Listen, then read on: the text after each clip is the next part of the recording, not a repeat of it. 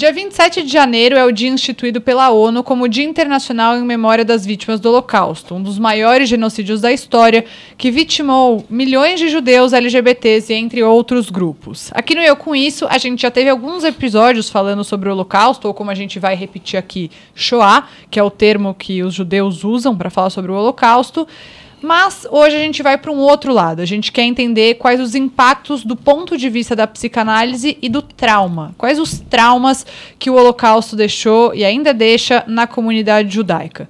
Eu sou Anita Efraim, sou jornalista e fanática por futebol. Hoje sou uma minoria nesse podcast, sou a única santista entre dois botafoguenses. E esse é o Eu Com Isso, podcast do Instituto Brasil Israel. E eu sou João Torquato, sou músico e estudo os conflitos que se originaram a partir da desintegração da antiga República da Iugoslávia. E hoje nós vamos entrevistar o professor e psicanalista Daniel Cooperman, que é psicanalista, livre docente do Instituto de Psicologia da Universidade de São Paulo e é presidente do Grupo Brasileiro de Pesquisa Sando Ferenc. Seja bem-vindo, Daniel, é um prazer ter você aqui. Obrigado, queria agradecer ao IB, Instituto Brasil Israel, e eh, o convite para participar do E Eu Com Isso. Depois de muito tempo, nosso primeiro convidado de fora, né, do IB em vídeo, então uma honra. Obrigado. E Daniel, eu queria começar o programa, né, aqui perguntando uma dúvida que eu particularmente tenho, né? Você poderia explicar para o nosso ouvinte o que, que é a psicanálise? Qual é esse ponto de vista que a gente vai explorar aqui hoje no, no nosso programa? Ok, João. Bom, vou tentar ser bastante é, didático e né, tentar explicar o que é psicanálise em algumas poucas frases e para um público leigo, né? que é o nosso público aqui do podcast.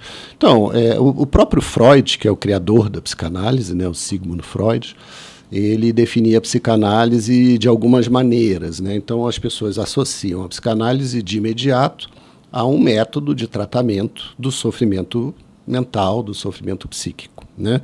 Uh, do sofrimento neurótico, mas depois ela foi se ampliando, então é do sofrimento em geral. Né? É, hoje a psicanálise trata de é, problemas ligados, por exemplo, a imigrantes, né, é, pessoas em estado de vulnerabilidade, populações em estado de vulnerabilidade, né, que está bastante ligado ao tema é, da nossa conversa aqui. Então, a psicanálise ela se origina né, com o método de tratamento individual para né, neuróticos no século finalzinho do século XIX, início do século XX, e hoje ela se expande bastante. Uma outra é, definição da psicanálise é, é um, uma teoria né, que foi elaborada a partir dessa experiência com o sofrimento psíquico, uma teoria de como a nossa mente funciona, uma teoria sobre o psiquismo humano. Né? Então, a psicanálise hoje, é, 100 anos depois, mais de 100 anos depois né, da sua é, criação por Freud, ela é o principal, ou a principal teoria acerca do psiquismo humano, aquilo que nós chamamos de psicodinâmica, quer dizer, ela é uma teoria dos conflitos. Uh, Freud falava, né, vocês devem ter ouvido falar também, uh, as tópicas, né, os lugares psíquicos, ego, id, superego, né, as pulsões, a repressão, né, o recalque. Então, ela é uma teoria acerca do funcionamento psíquico mesmo das pessoas que né, não necessariamente estão apresentando sofrimento. Então, ela é uma teoria e ela é um método né, de tratamento. E, por último, ele diz, ela é também um método de investigação. Né? Então, em 1900, Freud escreve A Interpretação dos Sonhos, que é talvez o livro considerado inaugural da psicanálise, vejam, 1900, né, na virada do século XIX para o XX, e ali ele descreve um método. Por que, que desculpem, por que, que os nossos sonhos é, têm sentido, por que, que algumas pessoas né, é, ficam muito impactadas pelos sonhos e também ele começou a se deparar com os sonhos traumáticos. Né?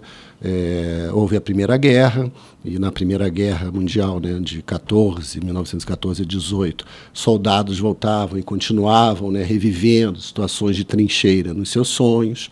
Né? Freud não assistiu uh, à Segunda Guerra Mundial, ele veio a falecer em 1939, né, quer dizer, justo no ano de, de início dessa, dessa guerra, que é responsável né, uh, pela, quer dizer, a guerra não, mas o nazismo, né, a ascensão do nazismo, ele chegou a, a, a ver, né, conseguiu, é, com auxílio da princesa Marie Bonaparte, né, escapar de Viena para Londres, né, que é onde ele morreu, em, em 38.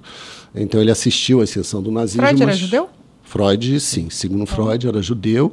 Né, o nome original dele era Sigmund Freud, né, depois mudou para Sigmund Freud.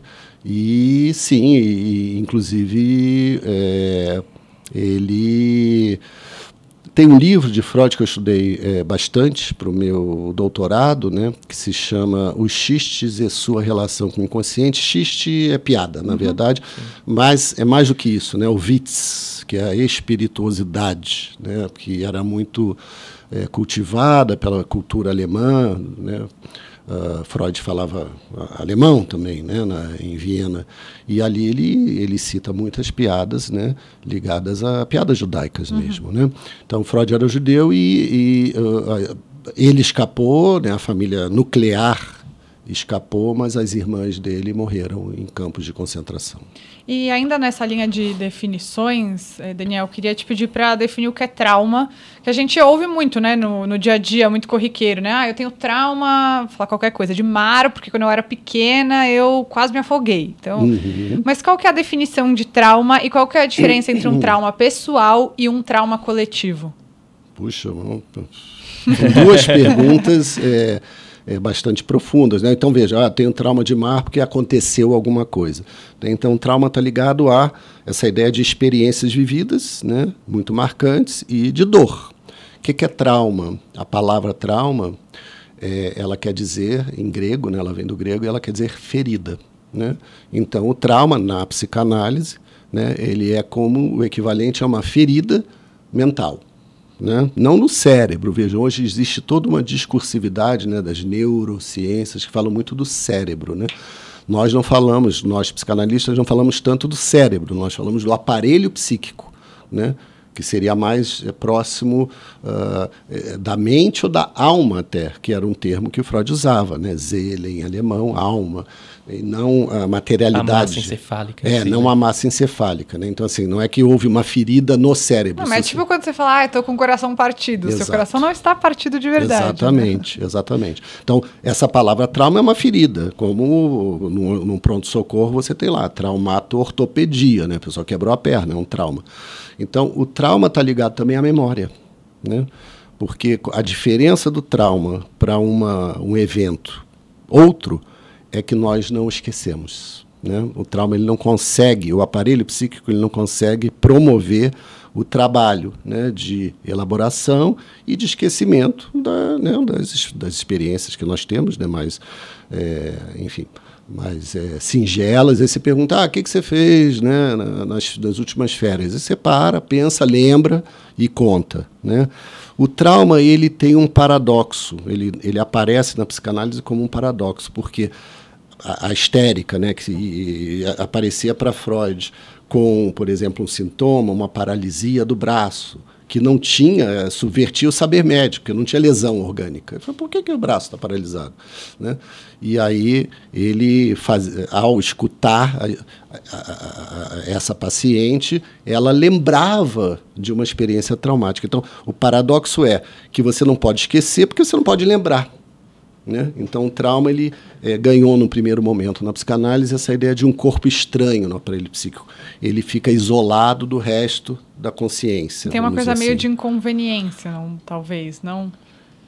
Não é uma lembrança que às vezes ela volta sem você desejar, por exemplo. Ela, ela, é, é, então, de um estímulo. É, o Freud dizia, os, os, os histéricos sofrem de reminiscência, mas inconsciente. Você não sabe por que você está sofrendo exatamente, né? Então, é, é, a psicanálise ela nasce dessa ideia, né? Vamos tentar recuperar as histórias traumáticas que levaram esse sujeito a ter hoje esse sofrimento que ele tem, uhum. né? E podem ter sido experiências muito antigas, né? Da primeira infância, etc. Então, é, é, a, o conceito de trauma veio sofrendo mudanças ao longo da obra de Freud e de outros autores, né, com destaque para o é, Sandor Ferenczi, que era é, um, a gente pode dizer, um discípulo, mas também um co-criador da psicanálise. Ele era mais novo do que o Freud. Uh, morreu antes, inclusive, morreu em 1933. Né? Também era um judeu, só que ele morava é, na Hungria, em Budapeste. Né? E ele desenvolveu, então, uma teoria do trauma no final dos anos 20, início dos anos 30, diferente do Freud. Mas, então, o trauma vem, so ele sofre mudanças, depois eu falo um pouco sobre essa teoria, que eu acho que nos interessa, né? mas ele sempre teve esse estatuto paradoxal de, bom, é alguma coisa que me, me perturba, não necessariamente eu tenho acesso a ela, né? Uh, e eu preciso falar dela para poder de alguma maneira, tentar uma cura, né?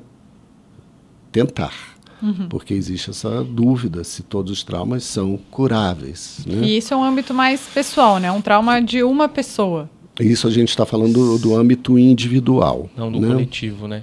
E indo um pouco para esse ponto, né?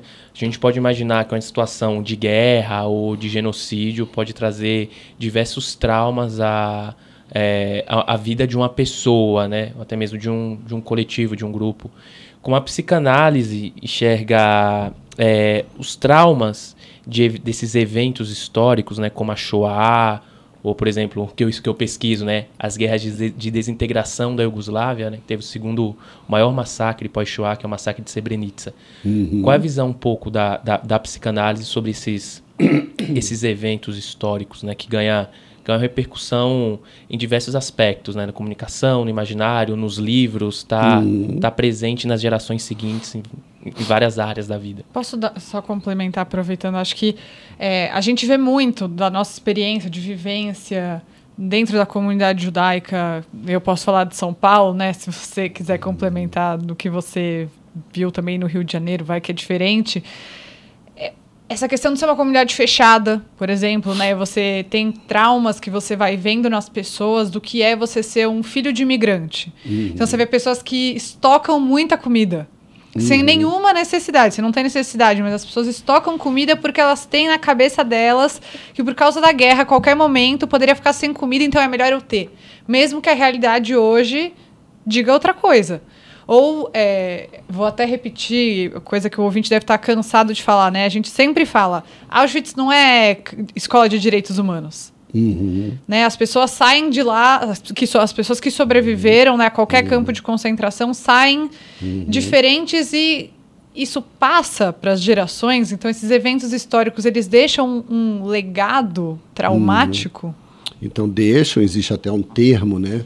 É, que é, é trauma transgeracional, né? e eles deixam isso, mesmo que, é, e aliás eu diria até sobretudo, uh, se não é falado. Né? Porque é muito comum isso com sobreviventes né? Muito. de campo de concentração. E no Brasil, se a gente tomar algo mais próximo historicamente né? É, da ditadura militar, né? É, pessoas que, por exemplo, sofreram tortura, né, por violência de Estado, muitas também nunca falaram isso para os seus filhos, né, é, ou netos. Né? Então, isso aconteceu também né, em sobreviventes da Shoah. E uh, vocês devem lembrar que teve todo um projeto do Spielberg, né, do Steven Spielberg, de coletar, a partir do, da lista de Schindler, né, do filme que ganhou o Oscar, de coletar testemunhos. Né? Então, essa palavra já é uma palavra muito importante para nós. Né? Mas esses testemunhos são sempre voluntários. E é, algo também muito é, curioso do ponto de vista é, psicanalítico é que, às vezes, as pessoas, muitas pessoas preferiram não testemunhar, né? Muitos sobreviventes optaram por não falar sobre isso. Eu tenho algumas histórias, se vocês quiserem, né? É, depois que eu, que eu relate. E é, o que acontece às vezes é que a pessoa, falando sobre isso 30, 40 anos depois, pode causar uma desestabilização né, em si própria e na família. Hum?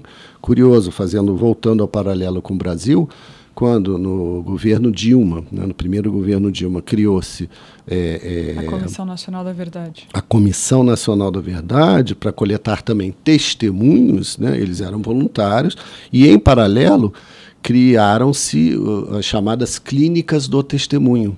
Então são grupos de psicanálise, houve um edital né, público e alguns grupos, Rio de Janeiro, São Paulo, Porto Alegre, acho que Curitiba, Pernambuco, eu não lembro exatamente todos os estados, né? mas clínicas para é, é, dar o suporte psicológico, psicanalítico para os testemunhos, seja para quem está testemunhando, seja para os seus familiares, que às vezes não sabiam de nada, né? do que, nossa, meu pai, meu avô sofreu isso, eu nem sabia. Né? Então, o trauma, quem abre, é, me parece, na história da psicanálise, Uh, quem cria uma teoria para nós entendermos essa, o trauma social ou relacional é justamente o Sandor Ferenczi. Né? Veja, o Ferenczi vivia em Budapeste e ali já havia algo que era uh, duas línguas, né? a língua magiar, quer dizer, a língua local, que era falada na família, e a língua do império, né? que era o alemão. Então já havia ali uma tensão, por exemplo, que o Freud não vivia. Né? Talvez a gente poderia dizer, bom, Freud tinha acesso, teve acesso ao Yiddish, né? muito provavelmente, né? mas é, é, é diferente. De você, é, o Yiddish é um dialeto né? utilizado cultural, é, cultural pela, pela, né? comunidade judaica, mas não é um, um, não existe esse conflito das línguas. E a partir dessa ideia ele foi criando, né, do que ele chamou de confusão de línguas, uma, uma teoria para nós é, é, pensarmos o trauma é, é social. Então, que, que ele diz? Não é apenas algo individual, porque algo individual é isso, com ah, fui no mar, tive um problema, né? É, apesar de que os traumas na psicanálise eles são em geral vinculados a questões relacionais, né, com seres humanos, né? Humanos com humanos. É, violências sofridas por um outro que coloca a dignidade né, do sujeito, é, é, que atinge né, a dignidade do sujeito. Então, o Ferenczi cria uma teoria do trauma onde ele diz assim: a, a, alguém comete uma violência contra uma criança, por exemplo. Vamos pensar um, um assédio sexual. Ele diz, né, essa criança ela vai ter a tendência a procurar um terceiro para testemunhar o que ela sofreu. E o testemunho aqui, então eu chamo esse primeiro tempo de tempo do indizível, porque muitas vezes a criança não tem nem competência simbólica né, para dizer o que se passou, mas ela, ela, ela muda o comportamento, ela fica agressiva, o rendimento da escola cai, né, ou ela começa a se ferir. Então, algum indício ela dá. Né? Então, ela procura alguém para testemunhar seja via palavra, seja via comportamento. Esse terceiro é que vai definir se a violência sofrida é ou não traumática. Então, o Ferenc diz: o problema não é você ter sido violado. Isso, claro, que provoca muita dor. Mas se você encontra né, na vida social o acolhimento disso e ajuda né, para poder dar sentido a essa experiência, entender o que aconteceu, que a culpa não foi sua, etc., essa experiência ela vai ser sempre marcante, né, dependendo do que for, mas ela não vai te paralisar psiquicamente. Então ele diz o que é traumático é o desmentido, né, dessa terceira pessoa, pode ser a mãe, né, e que, que completa, vamos dizer assim, o circuito do trauma. Né? Então, eu tenho a violência, eu tenho a tentativa do testemunho. Se o testemunho é bem sucedido, talvez eu não tenha um trauma no sentido técnico, né? eu vou ter sempre uma marca na minha história, mas não traumática. E se eu sou desmentido, né? É, e sobretudo por pessoas em que eu confio, próximas, né? aí eu tenho trauma. Então, na medida em que o Ferenc inclui o terceiro, esse trauma se torna social relacional. A figura da criança, que é alguém que tem um aparelho psíquico mais vulnerável, né? mas ela também ela é uma espécie de é, é, é, é metáfora para o sujeito em estado de vulnerabilidade. Uhum. Aí pode ser né, um, alguém um, de um povo que sofre né, uma, uma violência, é, pode ser é, um grupo de imigrantes né, que, que perde parentes num, tentando chegar na Europa, né, sírios. É, você citou, né, João, a, a Iugoslávia, a, as guerras, né? Uh, dessa segunda metade do século XX, foi segunda metade. Sim, sendo tão é, é, do século XX. Então, nós a, começamos a falar em traumas coletivos, traumas sociais, traumas inclusive políticos. Né? Então, você vê no Brasil é, essa, a questão da anistia que hoje retorna porque as pessoas foram mortas, assassinadas e fez-se um acordo político para, enfim, foi o que né, aparentemente se conseguiu naquele momento, né, nos anos 80, é, e todo mundo, ninguém pagou por isso. Esse é um processo de deslegitimização da dor. É, porque imagina, você perdeu um filho, né? Por tortura, ou, ou, ou ele foi um desaparecido, e, e os torturadores não, não pagaram por uhum. isso. E as barbaridades, né? né? Como, como o ex-presidente da República que é, elogiou publicamente, né? É, isso é inadmissível. E outras outras né? coisas que giram. Sim, porque isso fere a dignidade humana. O problema não é nem ah, se eu gosto ou não gosto. Quem ocupa, e, e isso é importante você falou, João, porque uma figura de autoridade é muito importante no processo de desmentido ou não. Por quê? Porque nós elegemos figuras de autoridade, né? a palavra delas é uma palavra muito significativa para a sociedade. Né? Então, se alguém que ocupa esse lugar não tem decoro e se permite humilhar né, cidadãos, seja pela sua cor, pela sua escolha é, sexual, de gênero, uh, enfim, né, pela, pela sua tendência é, política, pelo estado em que nasceu, se é no Nordeste ou no Sudeste, isso fere né, a dignidade. Como é, é a figura suprema, né, da autoridade suprema de um país, você não tem a quem recorrer. Então, o trauma é isso: é quando você é abandonado a partir de uma violência. O que aconteceu na Shoah, só para concluir, Anitta, é que houve ali né, um Estado inteiro, né, mais até porque a Alemanha ocupou outros países, quer dizer, né, começa ali na Alemanha, mas depois né, a Polônia, a Áustria, e a coisa vai se expandindo, que legitimou que seres humanos né, não merecem ser serem considerados humanos. Você vai recorrer a quem? Você não tem a quem recorrer. Né? Se todo mundo, você é uma minoria, vive numa cidade, num país, né, num continente, onde dizem, meu amigo, né, aquilo que George Agamben chamou de vida nua, né, a tua vida não tem valor. Né? Você vai recorrer a quem? Entendem? processo de então, constante. É né? É constante. Né? E também quando chegavam no Brasil, tinha um milhão de restrições, vistos negados, não só no Brasil, né, em vários países. Acho que isso também torna esse processo ainda pior. E eu queria pegar isso que vocês estavam falando, né, sobre figuras de autoridade e olhar um pouco o outro lado. É, experiência totalmente pessoal, né, que existe uma, estigma uma, estigmatização muito forte da comunidade judaica como apoiadora de Jair Bolsonaro. As pessoas olham para você e falam: "Você é judeu? Você apoiou Jair Bolsonaro". Isso se deve ao fato de que uma parte significativa do status quo da comunidade judaica realmente se sentia amparada pelo discurso, aqui opinião pessoal, uhum. falso de amigo de Israel. Sim. Queria saber se dá para a gente relacionar esse trauma, uhum. toda essa história de perseguições uhum. dos judeus, né, esse histórico de judeus serem perseguidos, com essa migalha de atenção. Uhum. Porque, na minha opinião, não passa disso. É migalha de atenção. Não, porque uhum. adoro Israel, sou amigo de Israel. Foi lá e, sei lá, fingiu que se batizou no Rio Jordão para agradar uhum. evangélicos. Mas uhum. fingiu que ia mudar a embaixada para Jerusalém. Nunca fez. Dá pra gente relacionar isso, Daniel, uma parte, esse encantamento uhum. com falsas esperanças, quando essa comunidade em trauma se coloca como prioridade, talvez num lugar de tentativa de proteção? Não sim, sei, não sei se estou viajando muito. Não, não, não, não. Isso. Acho que tem duas questões aí muito importantes, né?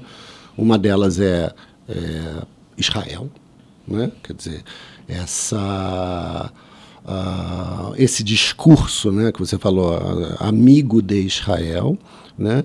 E, mas tem uma outra questão que aí é, é, é, toca o que nós vimos falando, que é essas teorizações sobre o trauma, que é o efeito do desmentido traumático sobre um sujeito. E eu vou começar por essa. Né? Quando você é desmentido, há uma tendência à identificação com o agressor, diz o Ferenczi. Quando você se sente muito vulnerável muito abandonado, uma estratégia de sobrevivência é você, né, é, de alguma maneira, uh, pensar como aquele que está te humilhando, te violando. Exemplo, aquilo que se chama síndrome de Estocolmo. Né? O sujeito ele é, é sequestrado, então a vida dele depende do desejo sequestrador. Né? Ele está com a vida dele nas mãos do sequestrador. E esse fenômeno de que aconteceu né, em várias situações de os sequestrados se apaixonarem pelo sequestrador. É, tipo o filme A Bela e a Fera. Grandes referências. É, porque você é, é, é, sofre uma regressão né, para um estado quase né, de, de um bebê, de dependência absoluta, né, como diz o Winnicott. E por que, que o bebê ama os pais? Né? Depois ele vai. Porque ele depende também desses pais. Né? Então, no primeiro momento, está ligado, intimamente ligado a uma dependência vital. Se a mãe não vier lá dar o seio a mamadeira, né, ele morre. Essa dependência né, origina na, na, no ser humano né, esse, essa mescla de é, é, é, a necessidade e o, o, amor, o eros. Né? Então, eros e ananque, né, diz o Freud, né, o, o amor e a necessidade o, o sequestrado cai nessa mesma situação. Né? Então, nós vemos isso em algumas situações. Então, por exemplo, o capo, né? a figura do capo num campo de concentração, é, a figura de um. É, no judaísmo, isso é um tema assim, muito é, é, curioso, que é do alto ódio judaico, né? que é um tema da emancipação. Né?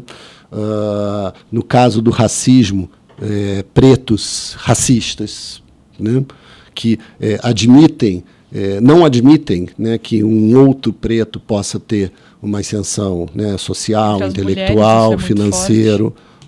Você está dizendo entre as mulheres, né? Então essa identificação com o agressor. Então o sujeito vulnerável ele tende a buscar, né, salvadores. E em geral um líder totalitário, né, é, e como, né, e, claro, o Führer, né, que é o líder, né, é, que esse lugar que Hitler ocupou, né, de salvador da, da, né, da, da nação né, alemã. Né, e do povo alemão, e, e, e, Bolsonaro sempre se colocou nesse lugar de salvador, de Messias, inclusive, que consta do próprio nome. Né? Quer dizer, eu acho ali a coisa muito grave, inclusive se a gente for pensar no psiquismo desse, desse cidadão. Né? Mas é, é, a, a, o que é dito é isso, é escolhido por Deus, né? Porque, claro, o bolsonarismo no Brasil é um fenômeno muito complexo. Você tem a parte militarista, você tem a parte evangélica, né? você tem a parte da ultra-direita, ultra-radical. Quer dizer, não é um fenômeno, não tem um bolsonarista, né? tem vários. Então, eu acho que é, essa parte da comunidade judaica que apoiou, né?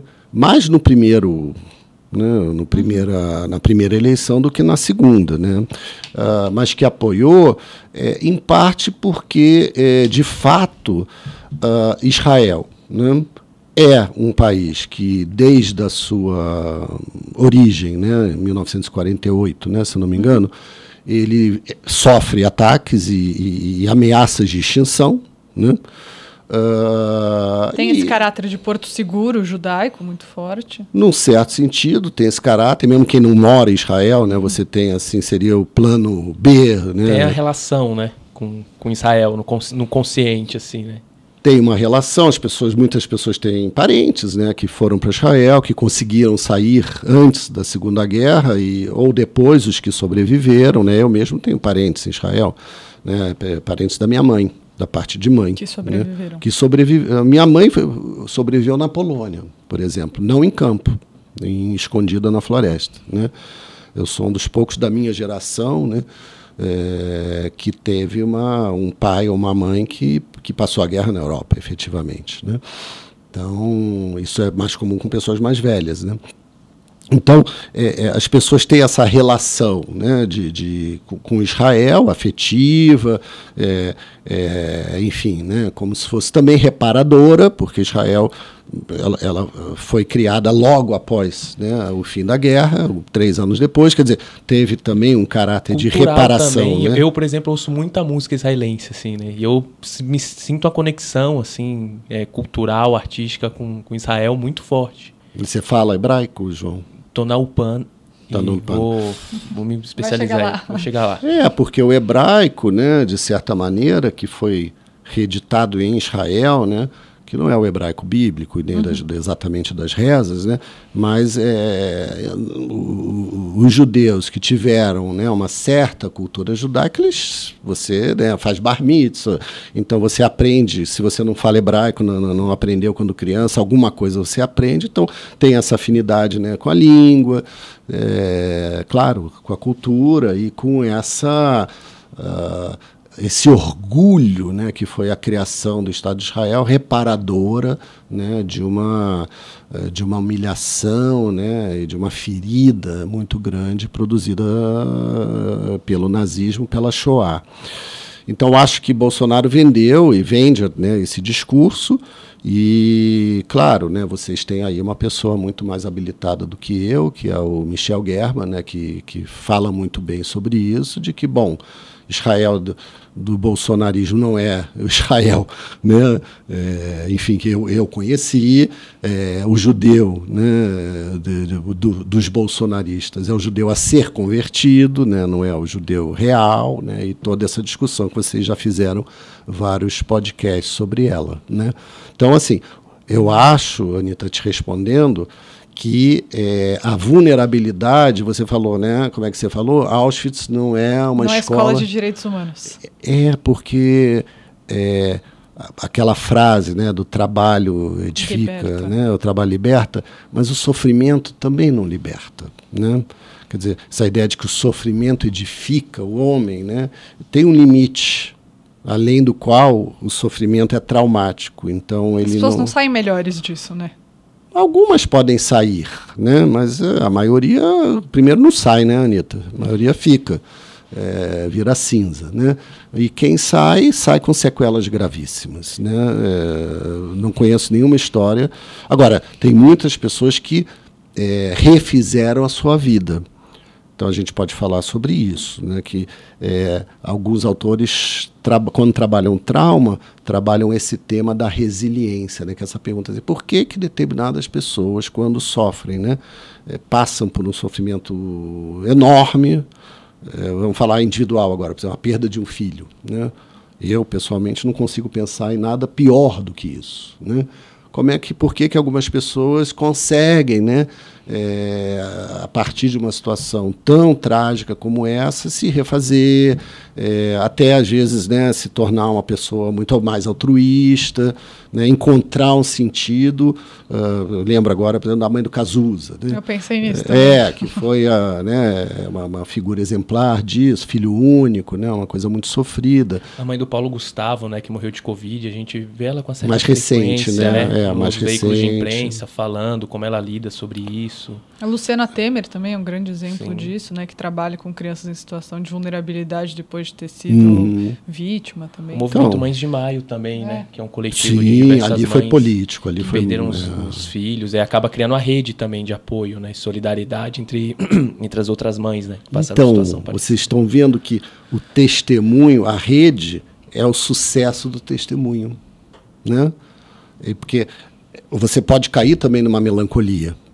Né? Essas pessoas elas conseguem dar o testemunho, porque eu, eu acredito que elas acordam todo santo dia lembrando do, desse filho que, que, que né, eh, foi perdido. Mas elas conseguem né, dar destinos ao testemunho da sua dor, produzindo o quê? Produzindo laço.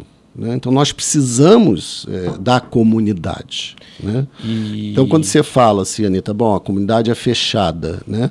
A- As comunidades de imigrantes tendem a ser fechadas porque é um, também é um, como é que se diz, é uma rua de mão dupla, né? Certo. Os imigrantes não são normalmente recebidos de braços abertos. É, até estava pesquisando umas questões da chegada dos judeus ao Brasil nesse período pós-Segunda Guerra.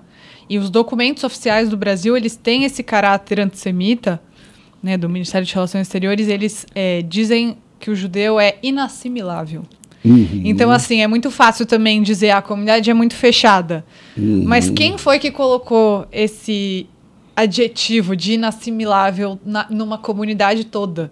Né? Uma comunidade incapaz de se assimilar à sociedade brasileira. O próprio Estado brasileiro. Uhum. E essa questão do assimilável, do inassimilável, hoje é uma questão muito complexa, né? porque a gente fala tanto em política identitária Então você tem coletivos pretos, você tem coletivos eh, LGBT que, né, eh, que ia mais, vocês têm eh, coletivos eh, de, de, de, várias ordens, e aí você não pode ter, por exemplo, um coletivo judaico, porque, ah, tá vendo? Os judeus estão eles, fazendo eles grupinho. grupinho. É, eles estão fazendo grupinho. Né? Isso não pode. É, a questão da assimilação é uma questão, né, eu diria que essa questão é que ela é pouco assimilável para o pensamento né, ocidental, e... desde que ela é, é posta, porque né, o sim, problema sim. judaico. Né? Como resolver judaico. o problema judaico. E Daniel, falando, falando Nós vimos recentemente né, um episódio, só para concluir, né, de antissemitismo absurdo, né? que foi o, o comentário né, de um economista né, sobre o, o atual presidente do, William, do, né? do, BID, né, do BID, é. que é o Ilan Goldfein. Né? Ah, esse sujeito come, começou assim, né, de nome impronunciável. Vejam, é, é, eu sou professor da USP. Tá? A USP teve um reitor que hoje é o atual né, secretário de Ciência e Tecnologia né, é convidado pelo governador Tarcísio. Né? O nome dele é Vahan Agopian. Ele é armênio, armênio nascido na Turquia. Né? Foi reitor da USP, eu, né, hoje é secretário de Ciência e Tecnologia, e ninguém fala né, o nome impronunciável. Quer dizer, que, que as pessoas acham, não entendem que isso é antissemitismo. Né? A gente julga um professor, né, um reitor, pela sua formação científica, né, pelas contribuições que ele pode dar para a sociedade brasileira, não pelo lugar onde ele nasceu, pelo nome que ele tem. Né. Espero que, aliás, desejo que faça um excelente né, um secretariado de Ciência e Tecnologia e que melhore um pouco as condições dos professores da USP que andam muito mal. Né. E, Daniel, a gente está falando do, do povo judeu, né? E a gente sempre fala aqui no IB que o povo judeu é plural, etc e tal. Mas a gente sabe que nem todo povo judeu teve, tem relação com familiares é, ligados a Shoah, Holocausto, o genocídio, enfim. Por exemplo, Sefardi, né? Apesar de ter sofrido perseguições, pogroms, expulsões, né, dos seus países de origem, é, mas dificilmente, né, não sei se tiver pai, pai sefardi ou mãe ashkenazi, mas se tiver pai e mãe sefardi, dificilmente vai ter alguma história familiar ligada ligados a, ligadas a Shoah, né? Tem alguma diferença, alguma diferença entre os, os impactos desse trauma em quem tem relação familiar mais direta e quem não tem? Pode ser, quem não tem pode ser afetado, afetado por esses traumas mesmo assim? Então, vamos lá, boa questão, né? É, eu não sei se todos os nossos ouvintes sabem o que é um sefaradi, né? Sefarada é Espanha, né? Então é um seria os judeus originários, né, da Espanha, que né, fugidos da Inquisição e que se estabeleceram principalmente na, na, na no Oriente Médio, na Ásia, né, na África. Então, é, os judeus é, árabes, né, entre aspas. Norte da né? África, né? É, norte da África e tal. É, veja, é, as duas coisas são verdadeiras. Né? Uma, é diferente? Eu, eu diria, assim, categoricamente, sim. Né? Vou, vou contar uma história. Agora, dois, isso quer dizer que não são afetados? Não. Claro que são afetados. Do, por dois motivos. Né? Um, porque são judeus também. Né? É, então, se há, tivessem na Europa, se tivessem na Europa, né? É, então assim há uma identidade de povo. Agora eu vou acrescentar algo mais para a gente pensar. Não precisa ser judeu para compreender, né, que a Shoah foi um evento, né, é, absolutamente traumático, trágico e indigno da história humana. Assim como não é preciso ser armênio né, para entender que o genocídio de um milhão de armênios pela Turquia é um evento, né, foi um evento é, absolutamente indigno, assim como é, eu não preciso ser presidiário né, para entender que o, a, o assassinato de centenas de presos no Carandiru é alguma coisa que fere né, o sentido do laço social no Brasil. Então, assim, e não precisa, nós não precisamos ser pretos né, para entender a humilhação sofrida é, pelos pretos em função do racismo, ainda que seja diferente, né, evidentemente.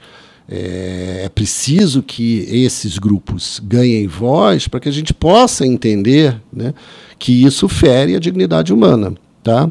É, e me parece que com a Shoah, grande parte da humanidade considera que um, foi um evento é, realmente absolutamente né, é, é inaceitável. Mas dizer... ao mesmo tempo eu sinto que tem um caráter de uma cobrança, que na minha opinião é antissemita, disso, de ah não, mas vocês passaram por isso, vocês deveriam entender melhor do que ninguém, entendeu? Uma cobrança de você tirar uma lição disso. A gente vê muito no hum. conflito Israel-Palestina, né? Quando tem alguma ação, enfim. é, que na maioria das vezes a gente discorda, né, que, que acontece, a gente vê muito nas redes sociais ou em comentários, ou tem um chargista que gosta muito de utilizar, é, retratar a, a, imagem né, de, de pessoas em campo de concentração, com uniforme listrado, enfim, como uhum. fantasma, mortos, né? mortos falando para os judeus que vivem em Israel uhum. atual, atualmente. Uhum. Tipo, ai, vocês não, não se lembram do que aconteceu no passado, né? Volta a isso que a gente falou, de só lembrar dos mortos e uhum. de ter essa cobrança. Tipo, ó, vocês passaram por isso, então. Então vocês não. É, todo mundo tem que ser assim. E vem de fora, né? Isso que é Muito, pior ainda. É. Justo vocês, esse é o tom. Interessante, né? Porque aí também você, de alguma maneira, naturaliza uma certa posição de vítima, né? Quer dizer, você não pode ser agressor porque você, ó, você foi vítima, agora você é agressor. E seu lugar é ali. É, o seu lugar é ali. Veja, é, eu acho também que eu, eu sempre achei um, um, um um, uma analogia né, um, não muito apropriada comparar o que se passa né, é, no Oriente Médio com o campo de concentração, com Auschwitz. Né, é uma analogia, é, enfim, né, que serve a propósitos é, outros. Né? Então, é, pensamento, atividade do pensamento, eu brinquei com isso na pandemia, né? Quando eu escrevi sobre pandemia, eu dizia assim: escuta, os, a gente precisa é, é, é, é pensar as coisas, né? É, não aglomerando conceitos, né? É, assim, o pensamento é que nem na pandemia, a gente precisa ter um certo né? Aglomeração faz mal. Então, juntar tudo no mesmo saco, né? ah, o nazismo, é, ah, os abusos promovidos pelo governo de direita, extrema-direita em Israel, ah, eu acho um pouco exagerado. Né? Agora, né? Às vezes até a prisão dos terroristas. A prisão dos terroristas, né? Ah, eu fui preso contra a minha vontade. né? Bom. É, Era só não ter cometido crime. Fica é, aqui essa dica. Uma, é, a gente tem um nome para quem é preso por, por, vontade própria é masoquista. Né? Ou réu confesso, existem também réus confesso, mas aí precisa ter uma certa é, grandeza né, para ser real, confesso, que eu acho que esse grupo não tem. Mas é, é, um exagero, né? eu acho um exagero, eu não gosto. Né? Eu não gosto nem de aproximar, por exemplo, Bolsonaro do nazismo, que eu sei que é uma prática também que muitos pensadores fazem, eu acho não muito interessante, a não ser que sejam pequenos aspectos para você mostrar, olha como é que é feito. Ah, lembra, lembra né, daquele é, o ministro da Cultura sim, que fez sim. aquele discurso, né? Esse aí não teve muito como. É, imitando Goebbels, quer dizer, aí tudo bem, você fala, ó, o que está acontecendo, né? Mas, assim, é, as práticas de extrema-direita, dizer, bom, isso tudo é o nazismo, então, no final, tudo é nazismo, né? Você, sei lá, né, né alguém é, briga com um namorado e dá uma mordida no namorado, ela virou nazista. Não é assim, né? A violência faz parte da, da vida, né? Agora, é, existem né, graus e existem tolerâncias para o que, que é uma violência, entendeu? Eu posso estar jogando futebol e ter uma briga física com uma pessoa. Né? Agora, a segregação, dizer que a vida do outro não tem valor, né? É, produzir uma fábrica de extermínio, né? É, isso isso né, foi algo circunscrito na história da humanidade. Né? Então a gente pode se prevenir mas não aproximar toda e qualquer violência do nazismo. Guerra, toda guerra é nazista. Então, sei lá, Putin agora é nazista. É, ou ele diz, ah, eu estou em guerra porque eu quero evitar o nazismo na Ucrânia. Ele usou esse termo, né? desnazificação. Ele usou, é, desnazificação da Ucrânia, porque tem lá grupos radicais. É, né, o nazismo virou uma espécie de, de, moeda barata. No final, é uma banalização do termo, né? assim como né, Shoah, justamente o uso né, do termo Shoah, ele vem também numa tentativa de né, desbanalizar né, a palavra holocausto e tentar mostrar uma certa singularidade desse acontecimento. Né. Lembrando que a palavra holocausto surgiu como uma forma de explicar o que aconteceu na Segunda Guerra Mundial. Antes da Segunda Guerra Mundial e do extermínio nazista, essa palavra não existia. Uhum. Então, vai lá, João. A segunda aqui, vou tocar essa pergunta aqui. É. É, e entre outros grupos né, que vivem uma situação de violência histórica, como a população negra, por exemplo. É, em 2019, o Ministério da Saúde disponibilizou alguns dados, né, entre eles que o suicídio entre os jovens negros é 45% maior do que entre os jovens brancos. Existe alguma relação entre essa violência histórica, né, de escravidão, falta de políticas públicas, racismo, racismo estrutural que o povo negro passou e passa, com os efeitos psicológicos atuais, como, por exemplo, essa disparada no número de suicídio entre a população jovem negra? Total, Total. Não só a população negra, parece que é, na população indígena isso também né, vem acontecendo de uma maneira muito assustadora. Né? É, então, eu vou dar um exemplo de desmentido para o nosso ouvinte. Né?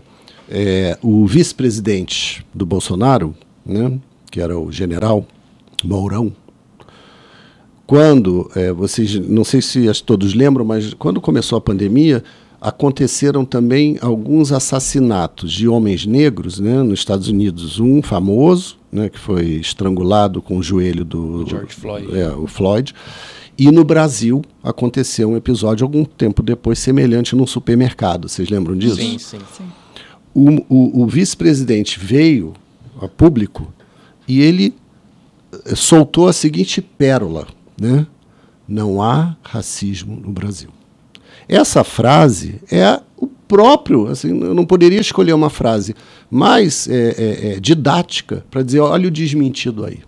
Né? Como é possível o vice-presidente né, do Brasil, né, que é um país né, é, absurdamente racista, né, que teve uma escravidão né, muito é, é, sanguinolenta, né, que não tem tanto, né, demorou para abolir. Né, Foi o último país a Foi o último país né, a abolir a escravidão. Vem a público dizer que não há racismo no Brasil. Né? Então, é, é, é, isso é o que nós chamamos de desmentido. Esse tipo, no, na vida social, né? o que, que seria um desmentido individual, né, Anitta? A, a adolescente foi ao baile funk uh, e sofre um estupro.